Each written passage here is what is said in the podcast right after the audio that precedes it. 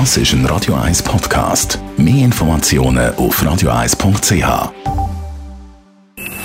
Best auf Morgenshow wird Ihnen präsentiert von der Alexander Keller AG. Ihre Partner für Geschäfts- und Privatumzüge, Transport, Lagerungen und ja gemunkelt wird, dass sich Facebook umbenennen will, sind wir heute Morgen schon mal auf die Suche gegangen nach einem neuen Namen für den Tech-Gigant. Historybook oder so, ich finde, es hat wirklich nichts mehr drauf, wo man kann wirklich brauchen kann. Spybook oder irgend sowas. Stalker, es ist auch ein bisschen stalking-mässig. Shitbook vielleicht. Ah, Spybook finde ich nicht schlecht. Es ist ja quasi wie die Stasi, einfach auf freiwilliger Basis.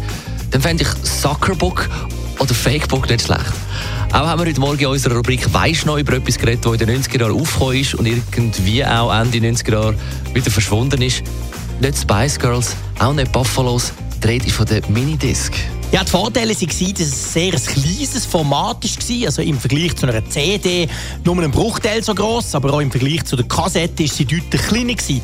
Der Nachteil war ganz klar, dass die Minidiscs deutlich teurer waren als die Kassettengeräte, die man vorher hatte.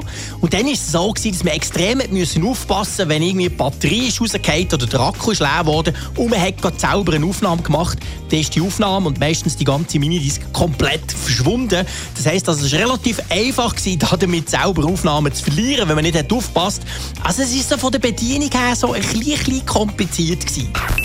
Die Morgenshow auf Radio 1. Jeden Tag von 5 bis 10.